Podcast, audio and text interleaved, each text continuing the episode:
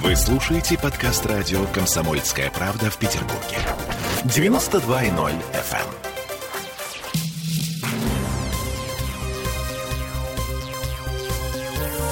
Темы дня.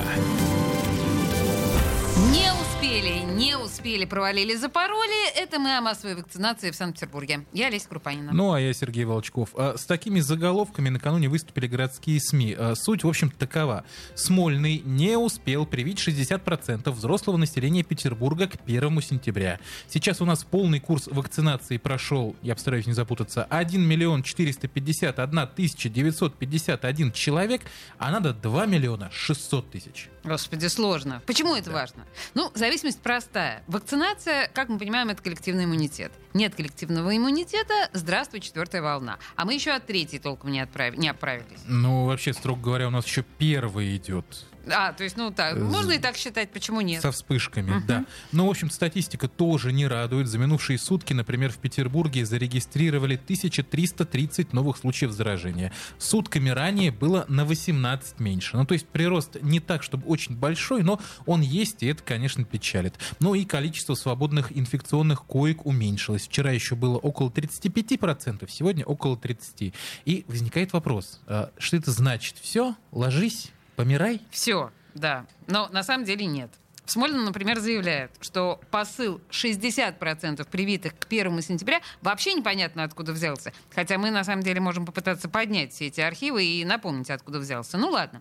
По крайней мере, именно так нам заявили в городском комитете по здравоохранению. Ну, вообще, да, немножечко напомним, что э, срок получения, формирования, если говорить наукоемко, коллективного иммунитета у нас постоянно сдвигался. И нам еще э, в июле зам председателя комитета по здравоохранению Андрей Сторона говорил, что не успеем мы ни летом, ни, скорее всего, осенью не получится, потому что, потому что очень много факторов, чтобы их перечислять, программы не хватит. Ну ладно, Ну вот, допустим. вот э, Сережа Волчков, да, имейте в виду, дотошнейший журналист, все вспомнил, все напомнил. Мгм. А, Да, допустим, хорошо. А, Но есть у нас факт. И факт этот прискорбен. Коллективного иммунитета у нас нет. Нет или есть? Значит, мнение экспертов, как водится, расходится. И вообще разобраться в этом вопросе каждый день становится все труднее. Но мы, но мы разобрались. Призвали на помощь врача-инфекциониста, научного сотрудника НИИ гриппа Оксану Станевич. Послушаем ее объяснение. Во-первых, было исследование в мае про серопревалентность в Санкт-Петербурге, автор Борчук, который показывал, сколько у нас людей имеет антитела. В мае 2021 года их насчитывалось около 55%. Сейчас за лето мы привили 30% условно. Таким образом, к сегодняшнему дню у нас, если считать, что переболело еще около 15-20% и привито около еще 20%, то у нас плюс-минус 70% к сентябрю есть коллективного иммунитета. Либо за счет болезни, либо за счет вакцинации. Другое дело, что наш коллективный иммунитет общий, который должен быть, по-видимому, больше 90%, а не 70%. В связи с тем, что вирус способен меняться, он обладает достаточно такой высокой изменчивостью, хоть и меньше, чем грипп, но тем не менее. В связи с этим, в данном случае 70% мало и нужно больше 90%. Но для чего? Они нужны не для того, чтобы искоренить вирус популяции, а чтобы приостановить его изменчивость и формирование новых вариантов. Это во-первых, потому что ему гораздо сложнее формировать новые варианты там, где все иммунные. На самом деле, то, что говорит госпожа Станевич, э, звучит очень разумно, хотя, опять же, вот после ее прекрасных этих слов можно добавить 146%, да, ну вот, и, и- и будет примерно тот же самый эффект, потому что пилевать хотели все чиновники на все те цифры, названные Оксаной Станевич. Тут на самом деле другой вопрос. Нужно нам 90-95%. К 70% мы ползли не соврать с января. Да, я лично прививался одним из первых, говорю об этом с гордостью, и было это в январе. Соответственно, ранее, чем к Новому году, я так понимаю, нам коллективного иммунитета не видать. Ну, наверное. А там, как мы знаем, возникают всякие прекрасные э, вирусы не только дельта, но лямбда, йота, а, мю. Последний, который Мю- сейчас вот про мю я, кстати, не слышал МЮ, еще Всемирная. Мю. организация здравоохранения вчера заявила официально о том, что штамм вируса МЮ терзает Бразилию и латиноамериканские страны и уже замечен в Европе. И Всемирная организация здравоохранения взяла на контроль. Мю-мю, мю-мю, Мю-мю. Да, ну, в общем, греческого алфавита, я чувствую, не хватит для всех этих штаммов.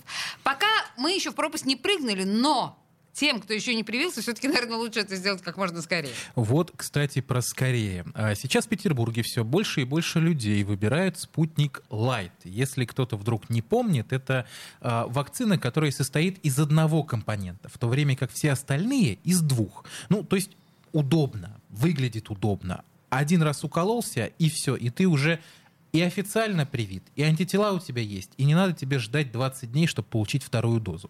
Ну, вопрос в том, насколько эффективно. Мы спросили научного руководителя НИИ вакцины и сывороток Виталия Зверева, что все-таки лучше, быстро уколоться лайтом или не так быстро обычным спутником. И вот что Виталий Витальевич нам ответил.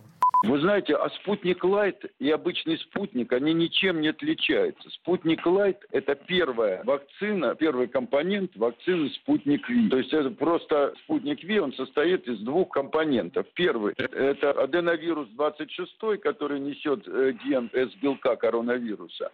А второй – это пятый аденовирус, который несет тот же самый ген С-белка коронавируса. Здесь надо понимать, э, что у спутника Лайт эффективность должна быть ниже, чем у спутника V. Даже по замыслу автора, вы по, по всему. Какая эффективность, я вам сказать не могу, потому что цифры самые противоречивые, но я думаю, что эффективность всех и наших, и зарубежных вакцин, она не выше э, 70%.